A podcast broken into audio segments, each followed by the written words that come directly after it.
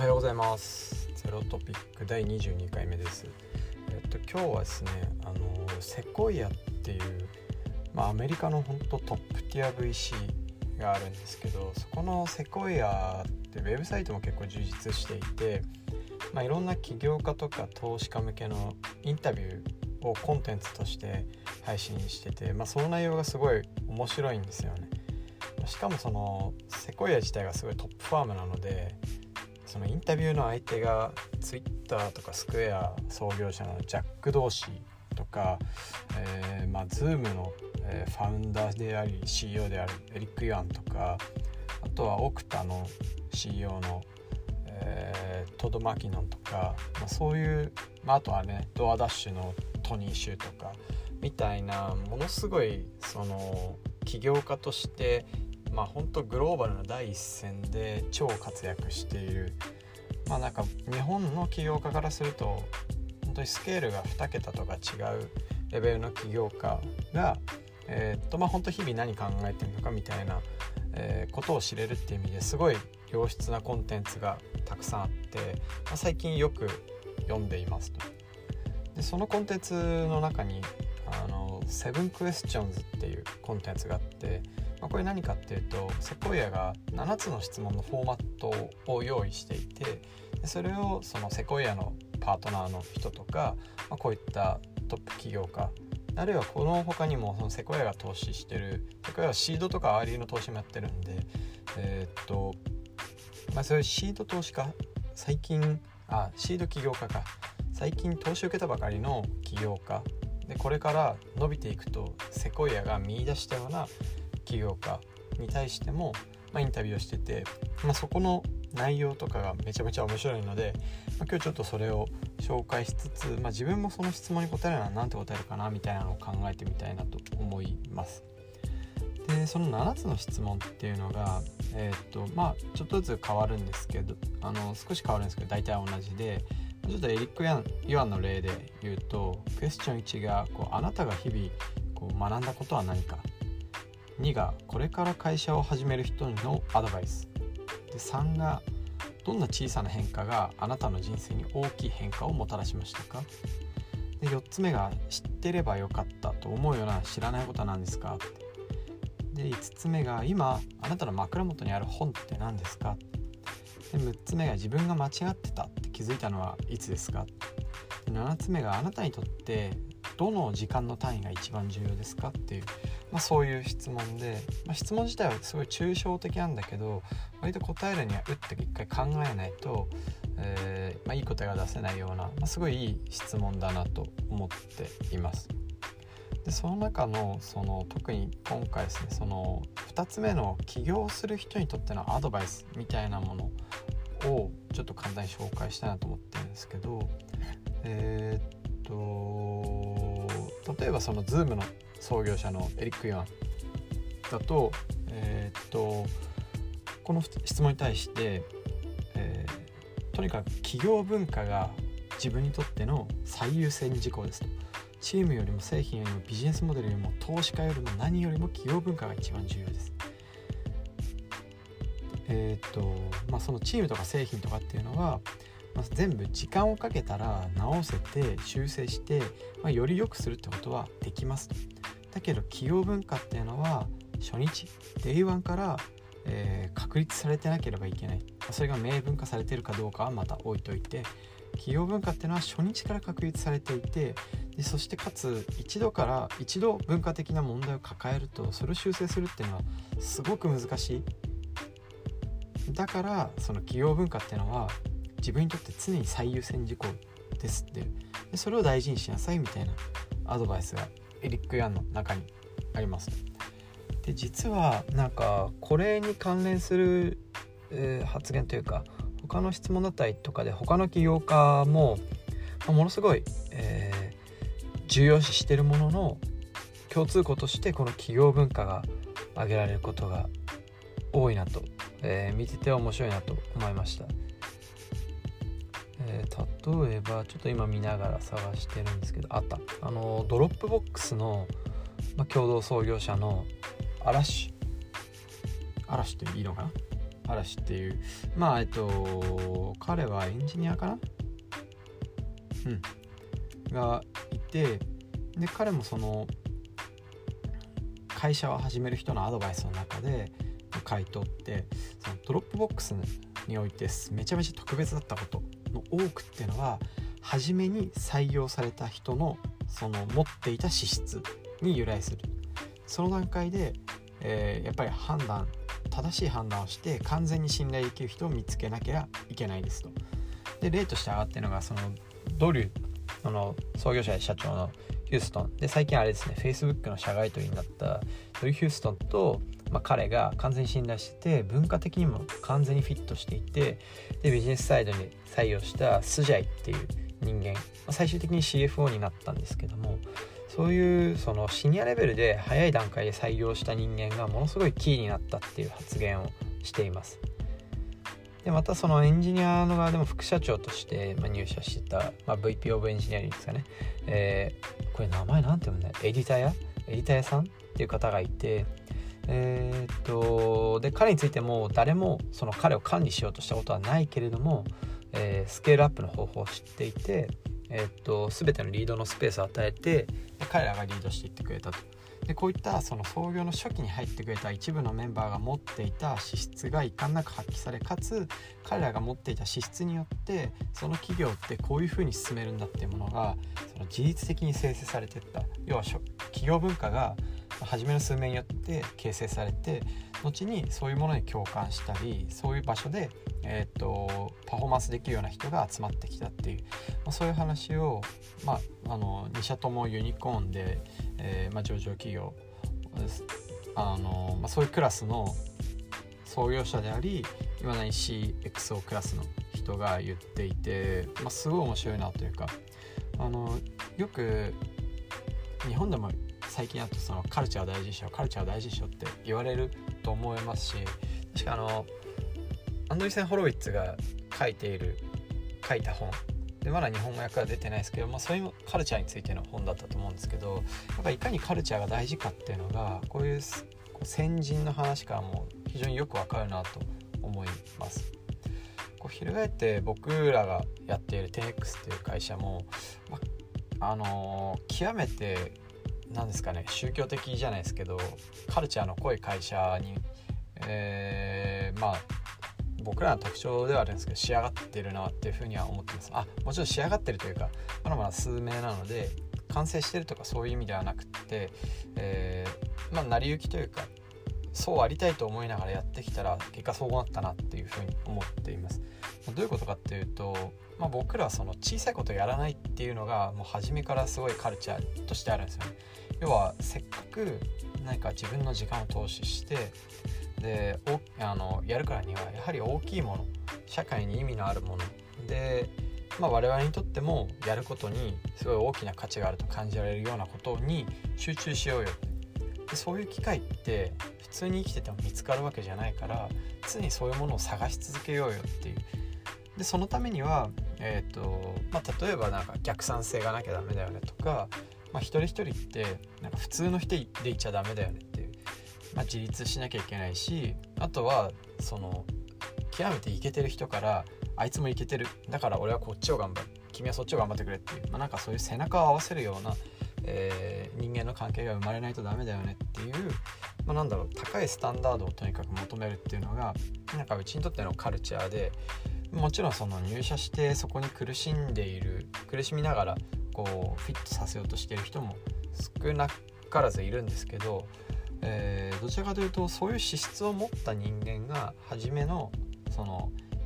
1人目2人目3人目4人目5人目っていう、まあ、その辺りまでで集まったことによってその共通項が形成されてその共通認識を僕は言語化したに過ぎないっていう、まあ、それがカルチャーだと思ってるんですけどなので初めの数名でその 10X の文化とか 10X らしさっていうのはすごい決まってきてるんじゃないかなと思います。でこうやって言うとすごいなんだろう厳しい会社のように思われるかもしれないですけど、逆でものすごい働きやすいっていうふうに、えー、っとまあ、社内評価を得ています。まあ、それはなんか任せているんで要はその自分でなんだろう野山に出て行って虎を買って毛皮を売るようなあの感性を持ってる人とかあるいはその槍を研いでそのめちゃくちゃなんだろうどこで誰にも作れないような槍を味方に供給できる人っていうのは何だろうその人からの管理がどうこうっていうよりは大きなミッションに対して自分で考えて進むことを好むんですよ。だからそういうタイプの人にとってはすごいうちは居心地のいい場所になってるんじゃないかなと思います。はい。でえっとそうだ思い出した。あの7つの質問自分で答えてみようっていうのをやろうと思ってたんでしたでそれをちょっと今からやってみようかなと思っていてあなたが日々学んでいることあクエスチョンも1入っちゃいます。あのあなたが日々学んでいることの中でこう参考にしていることは何ですか？参考にしていることは何ですか？っていうと、えー、難しいですね。これめちゃくちゃ難しいななんだろう。例えば Airbnb の CEO の、えー、ベリンダさんはまあその望む結果から逆算で仕事をすること。これが Airbnb で学んだことですって答えてたり、えーまあ、オクタオクタのフレドリックさんっていう仕様の方は整理整頓の力。でこれ母から受け継いだもの、え、でそれが自分の当たり前だと思ってたけど子供ができた時それはすごいそういう機会を母が与えられてくれたことでそれが良かったみたいな話をしてますね。で僕が日々で学んでいることは何かっていうとうんなんかやっぱその企業文化の中の話にもあるんですけど自己を律することのすごい重要さみたいなものですかね、まあ、自分を律せれない人間ってやっぱりかっこよくないなって思うし信頼できないなって思うんですよねそのどういう人間関係の間にもやっぱ信頼って必要でその投資家だったりえー、っと友人だったり家族だったり、えー、従業員仲間だったり、えー、クライアントだったりそういう人たちとの間で、え信頼を得続ける必要があるし、えそういう人たちを裏切りたくないっていうのがやっぱ僕の中には根底にあるんですね。じゃあそれどうやってやるかっていうとやっぱり隙をつ隙を作らないというかその、まあ、人間なんでどうしても間違いをしてしまうことはあるんですけどもやはりこう自分ができる範囲においては非常に高い領域スタンダードで自分を律し続けるっていうのが重要なんじゃないかなと思ってやっているし、まあ、それがすごく今はいい方にいい方に転んでくれてるなっていうふうに思います。昨日ちょうどね投資家のミーティングがあってまあ、あのいつも出てく登場する DCM の原さんっていう、まあ、僕はものすごいリスペクトをしてるんですよね。まあ、リスペクトをしてるし、えー、っとまあ、彼からリスペクトされるような起業家でありたいなっていうのも常に思うので、まあ、そうすると、まあ、こう変に自分を偽るとかではなくてやっぱりこううんなんか彼を成功させたいみたいなのもあるんですよね。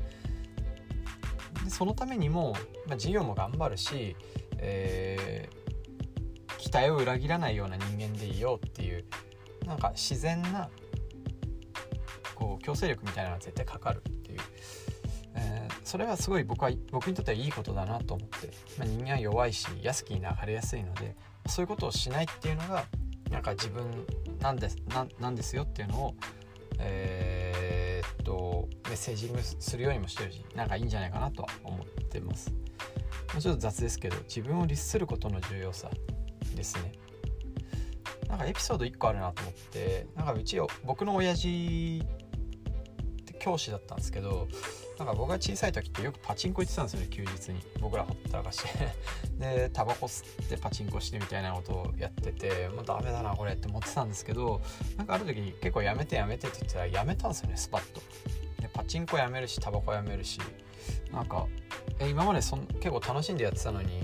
なんで辞めれんだろうと思って後から広げるとやっぱ彼もそのそういうことはしてたけど、えっと自立する能力が高いなっていうのをその客観的に子供ながら見ていて、まあ、そういう部分を結構遺伝的に引き継いでたりあの育ててもらった環境の中から学び取ったのかなっていうのは思ったりします。はい、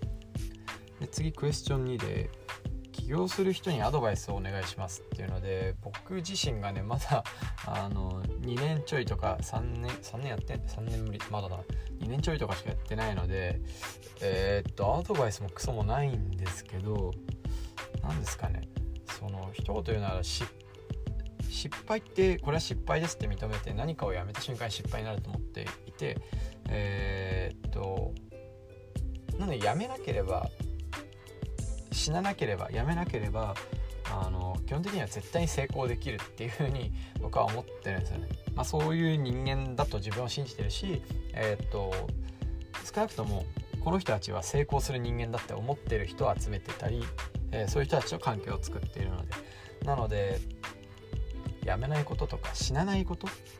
こう例えば今みたいなコロナショックとか金融危機とか例えば起きたとしてもどうやって死なないようにするかってアンダーラインを自分で必ず色濃く引く必要があって、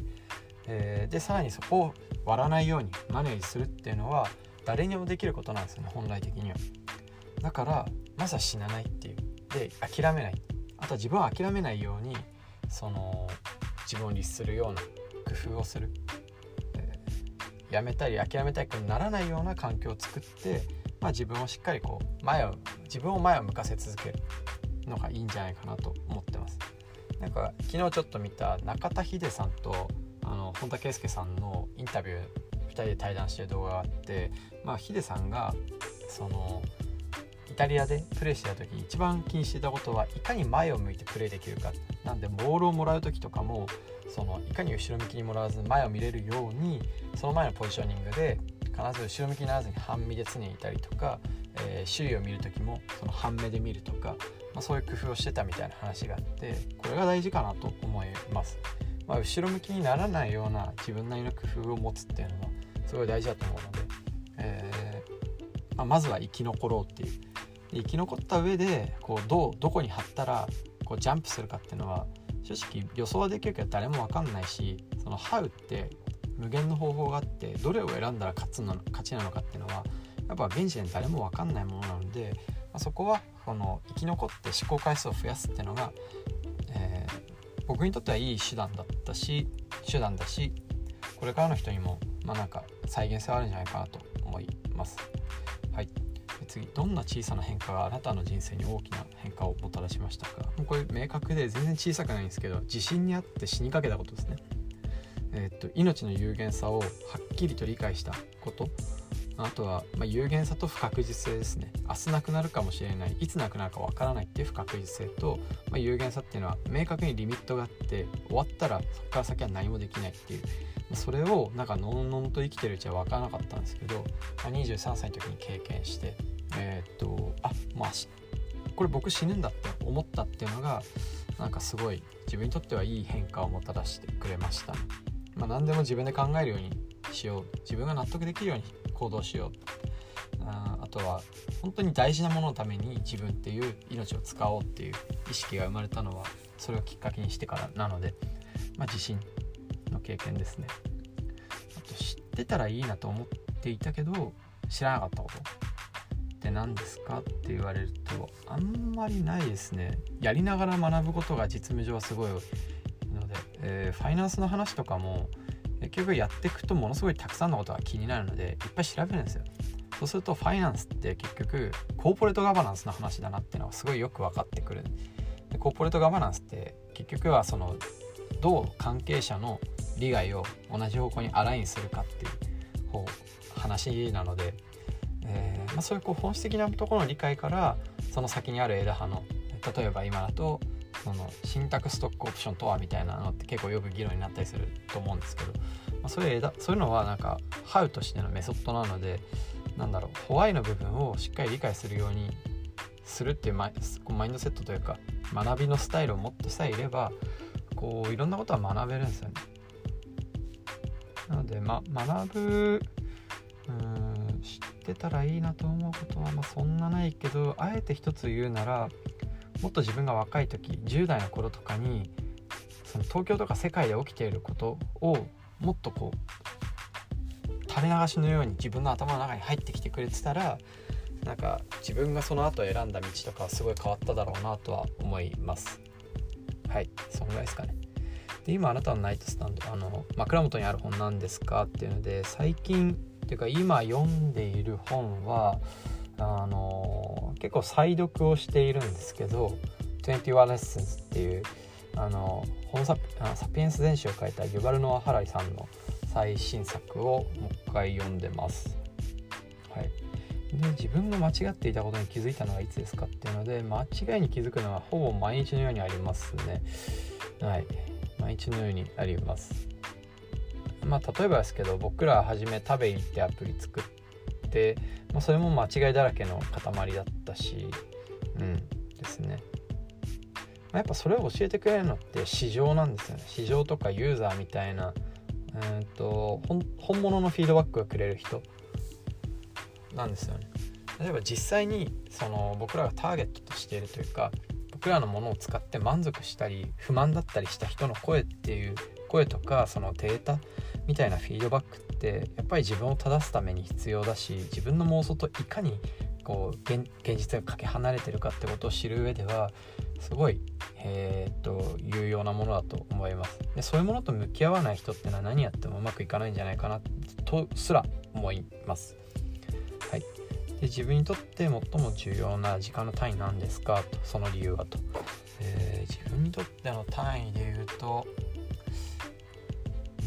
多くの人は分ですとか1年ですって書いてるんですけど僕にとっては、えー、1週間ですかね。1週間って結構何かをするには長すぎず短すぎずっていう単位だなと思ってて僕らの開発スプリントもその創業から一貫して、えー、ここまで2年半ぐらい1週間ずっと回してるんですよ1週間毎週毎週リリースをするっていう。でその1週間のリリースのためにこの1週間のリリースをどうやったら高回転でやり続けられるようにするかっていう仕組みを整えるっていう、まあ、それはすごいいいことかなと思っていてしかもリリースするってことはリリースした前と後でこう明確に世界が変わるので、えー、っとまあ、そういう単位は自分の中で1週間で、えー、やり続けてきてるので、まあ、1週間かなと思います。はい、なんかビル・ゲイツがね昔そのラジオを叩き割れと,、えー、っとそうなんだろう車に乗ってタクシーに乗って移動してる7分半の間にラジオ聴いちゃうと自分の仕事に対する没頭の時間が減っちゃうからラジオ割れみたいな話とかあってなんで彼とかにとってはその分の単位がすごい重要だったと思うんですけど、まあ、僕にとっては結構この事業というかこの会社を30年とか40年かけてなんかあの本当に兆円レベルの成功をさせたいなっていうのがお金でまあお金が目的じゃないんで共演というか、まあ、社会に何か大きい偉大なものを残したいなっていうのは目的でやってるので、まあ、それで言うと、まあ、年単位で考えてもいいんですけど年だと先のこと分からなすぎて、えー、月も結構その1ヶ月後自分たちがどうなってるか予想するには難しすぎるので、まあ、週という単位は、まあ、現実も見えて来週のこともなんとなく考えられるので僕にとっては今扱いやすいすごいいい単位だなと思います。はいということで今日はセコイアのセブンクエスチョンズに関連して、えーまあ、お話をしました、えーまあ、このセブンクエスチョンズ結構更新頻度も高いですし、まあ、今挙げた起業家以外にも投資家サイドの話とかもすごい載ってるので、えー、結構面白いですね。まあ起業家の種類もあとここに並ぶこう起業家の顔ぶれがやっぱり凄まじいですね。はい。こういう面々に、えーまあ、少なくとも並んで見られるような感じになりたいなと思います。ちなみにこういうの読む時に最近あの DeepL って話題の翻訳ツールめちゃくちゃ使えますね。ちょっと日本語やっぱおかしいところあるので外に出す分には手直しとか絶対必要な感じなんですけど自分で読んで理解する分には Google 翻訳の5倍ぐらいいいなと思っています。ということで、えー、っと今回のフリーアジェンダはこんなところでおしまいにしたいと思います。えー、何かフィードバックいただける方は「ハッシュタグゼロトピ」つけてツイートしてほしいですし、まあ、気に入っていただいた方は Apple や Spotify や Google などの各種プラットフォームで配信しているのでそちらでフォローいただけると嬉しいです。それではまたね。